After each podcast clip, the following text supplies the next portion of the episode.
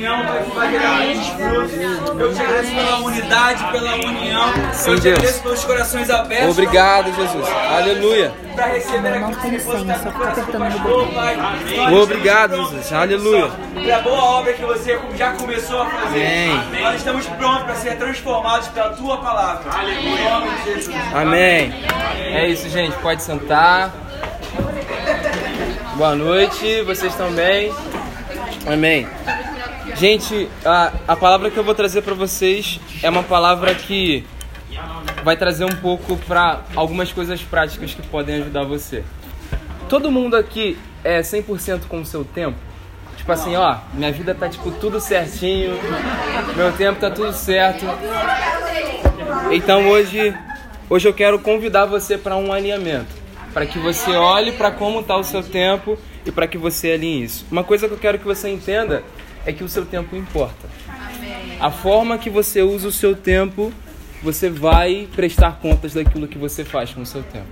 A apóstola postou uma coisa um dia que foi um tapa na minha cara, que ela colocou uma frase dizendo é, a procrastinação é, a pre- é tipo é você dizendo pra Deus que Ele tem que te dar uma outra oportunidade pra você fazer aquilo que Ele já te deu oportunidade pra fazer. Quando eu li isso eu falei, caraca, apóstolo, acabou com o meu dia. Mas aí eu quero trazer vocês pra um alinhamento e vocês observar o seu tempo. Em Gênesis a gente percebe Deus criando o mundo em um dia, certo? Amém? Gente, Deus criou o mundo em um dia. A gente tem. Calma aí, calma aí. A gente tem como fazer um outro treinamento de liderança? Pelo amor de Deus.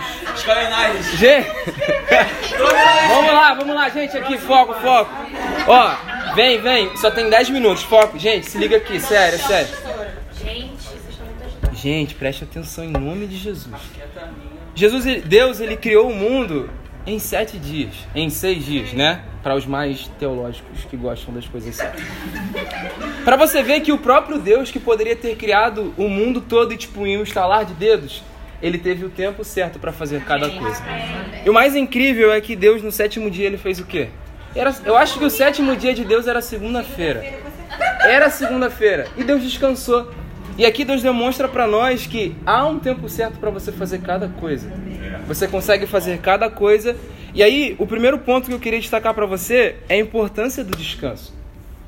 A gente consegue arrumar tempo para muita coisa. A gente tem tempo para discipular, tem tempo para vir para igreja, tem tempo para namorar, tem tempo para fazer um monte de troço. Mas às vezes a gente esquece de separar. Esse é o tempo do descanso.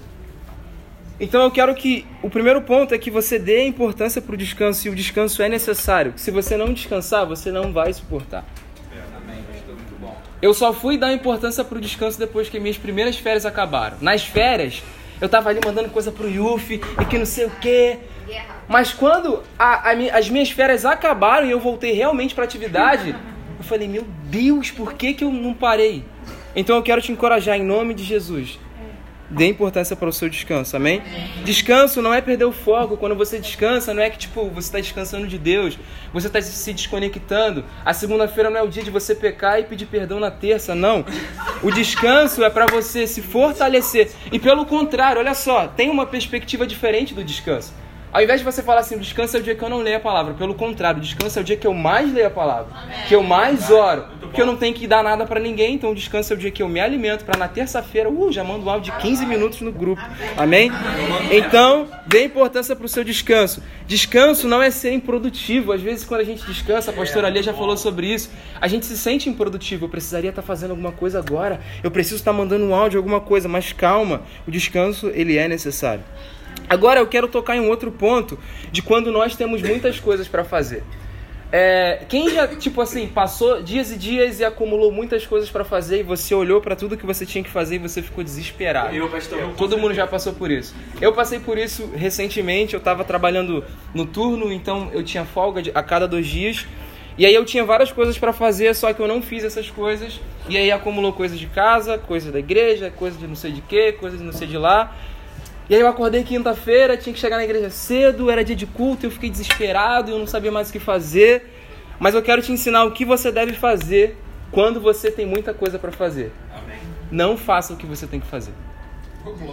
Não faça o que você tem que fazer. Porque se você for fazer o que você tem que fazer no natural, você vai quebrar a cabeça. Você vai se cansar e você não vai conseguir fazer tudo. As pessoas, os coaches, isso não é nenhum. Tá, pastor? Não, mas sério. Olha, o que, que eles vão ensinar a você? Você precisa organizar o seu tempo. Isso é bom, sim, mas eles só têm isso para puxar. A gente tem o espírito para puxar.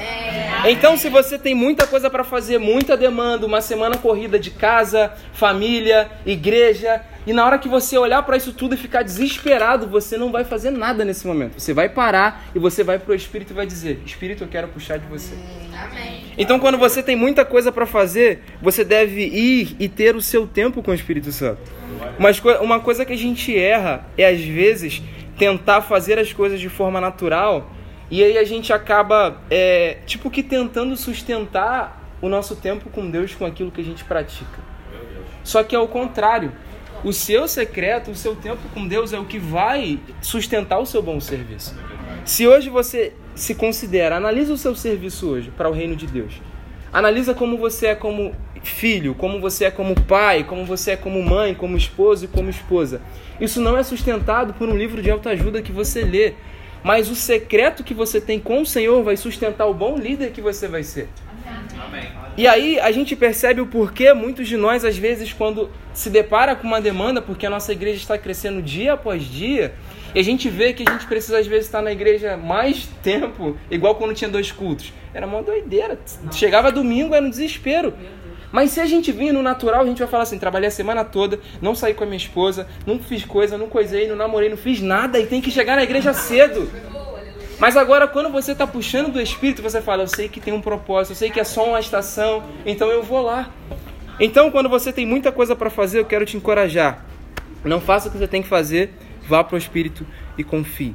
Então, se você perceber que você tem entrado numa estação de mau serviço, sabe, quando a gente reclama demais, quando todos os áudios nos incomodam, quando, você, quando chega o terça talks, a gente fala, meu Deus, mais um vídeo. Se, sério, eu tô falando sério, gente.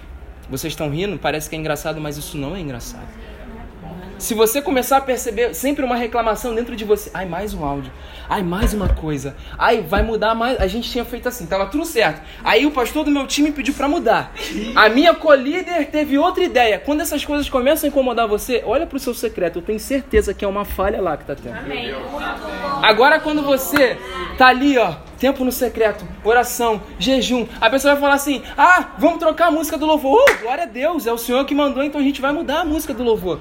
Agora, quando tudo incomoda você, volta para o secreto que tem problema lá, com certeza. Amém? A segunda coisa que eu quero te ensinar: você precisa organizar a sua vida. Lembra? Quando você se depara com muitas coisas para fazer, você não faz o que você tem que fazer. Você vai puxar do Espírito, você vai puxar da unção e ele vai dar sabedoria para você organizar a sua vida. Ele não vai sentar e vai pegar, e tipo igual aconteceu lá com Daniel, e vai escrever, segunda você faz isso. Não. Ele vai dar sabedoria para você. E aí eu quero te ajudar em algumas coisas práticas. Primeiro, tem uma agenda eletrônica, uma agenda de papel. Você não é um supercomputador e você não vai gravar todos os compromissos. Eu falo isso para mim mesmo. Eu cheguei atrasado na reunião, tipo, cantando. Eu cheguei, tipo, quando eu abri, tá lá todo mundo falando sério. Eu falei, meu Deus, eu esqueci que tinha uma reunião. Por quê? Porque o abençoado não anotou. Aí você esquece, você não sabe, tá com a vida toda enrolada. Então organize a sua vida, tá? Isso aqui não é papo de coach, em nome de Jesus. Uma coisa que eu quero te ajudar sobre você organizar a sua vida. Primeira coisa, façam grandes grupos. O que é grandes grupos? Família. Eu vou falar na minha, na minha condição de pastor. Líderes, voluntários, youth, família. E aí eu separo grandes grupos. E aí quando eu separo esses grandes grupos, eu subdivido esses grandes grupos. Um exemplo, líderes, mandar um ensinamento duas vezes por mês. Tipo, gente, parece que é natural. Ai, mas você tá. Não é o Espírito Santo que tem que mandar você. Gente, às vezes a gente tem que se organizar. E se o Espírito não der nada, a gente não fala nada. Mas se ele der, se ele der, a gente antecipa, a gente manda depois. Mas o que eu tô querendo dizer para você, porque se você for deixar levar, quem já fechou um mês, gente, seja, não, não vou pedir para levantar a mão. Mas talvez você já fechou o mês né? E você olhou assim, cara, eu mandei, eu mal falei com meus voluntários. eu mal discipulei. Por quê? Você foi deixando levar. Aí o dia que eu senti, eu mando mensagem. Coloca lá. Esse dia eu vou mandar mensagem para três, esse para quatro, esse para cinco. Esse dia eu mando ensino, esse dia eu mando, eu mando presencial. Ah, mês passado eu só, eu só me comuniquei com meus voluntários via áudio. Agora eu vou marcar presencial com todo mundo esse mês. Então você tem que se programando e organizar a sua vida. Amém? Então, depois que você faz os grandes grupos, você faz e subdivide os pequenos grupos. O exemplo, dentro de família. Quanto tempo que você não visita um familiar seu? Talvez você é casado e Deus está falando comigo aqui.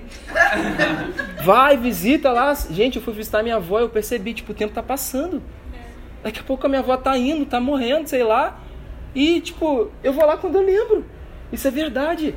Aí sabe o que a gente fala? Ah, é culpa da igreja. Aí eu faço muita. Gente, é mentira. É mentira. Não é, eu faço muita coisa. Na... Eu tô na... Gente, a gente só tá na igreja quinta. A gente só tá na igreja domingo. Os pastores não, tadinho. Pena deles. Eles estão aqui segunda, te... segunda, pastor Rafa vem fechar a igreja, vem fechar, fazer fechamento, terça não sei o que, quarta gabinete, quinta culto, sexta negócio. Mas gente, seja sincero. Não, seja sincero.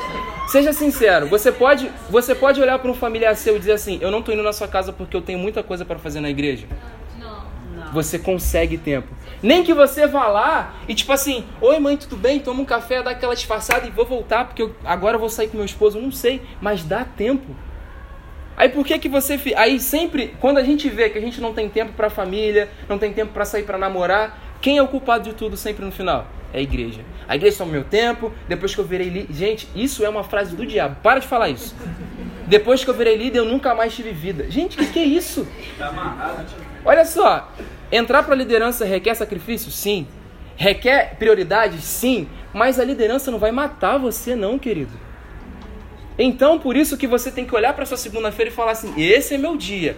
Esse é meu dia de ter festa no AP. Hoje o negócio vai ficar. É o dia! Então, se você tem filho, se você tem. Divina chegando. Gente, se você tem filho, segunda-feira, mamãe, segura a criança aí que segunda-feira é o dia do casal. Segunda-feira é o dia de visitar um familiar. Então, organize sua vida. Outra coisa que vai te ajudar é também coloque o dia que você, um exemplo no meu, no meu caso, eu coloco o dia que eu vou pedir feedback, o dia que eu vou marcar discipulado, sempre eu coloco essas coisas. Parece que é natural, mas vai te ajudar. Outra coisa que vai te ajudar também, o WhatsApp. Quem fica desesperado com o WhatsApp? Com muitas coisas. A gente fica. Gente, quando puder, responde. Respondeu, arquiva. Porque dá a impressão de que você, tipo, tá produzindo. Agora, se você não arquivar, você vai ver um monte de troço. Você vai perder mensagens. E quem nunca, tipo, um voluntário perguntou um negócio, a mensagem dele desceu, tu foi ver, tipo... Então, assim, pra não ter esse problema, respondeu, arquiva. Respondeu, arquiva. Respondeu, arquiva. Amém? Vamos lá. Vamos lá, gente. Então, grava isso no seu coração. Se você tem se tornado um líder que reclama de tudo e está sem paciência para as atividades da igreja local, pode ter certeza que tem uma falha no seu secreto e você não está organizando a sua vida. O seu tempo importa. Talvez você não precisa mudar de departamento. Talvez você não precisa tirar umas férias. Ai, eu não vejo a hora de chegar as minhas férias. Talvez você não precisa sair da liderança. É um problema no seu secreto e na sua organização. Meu Deus, real. Muito bom. Aí talvez você seja assim, ai meu Deus, eu não aguento mais esse departamento, eu estou trabalhando muito, eu estou muito cansado, mas calma aí, como é que está a sua organização? Como é que está o seu secreto? Então, o seu tempo importa sim. Amém? Amém. Vamos lá, gente. Deus abençoe vocês. Vamos lá.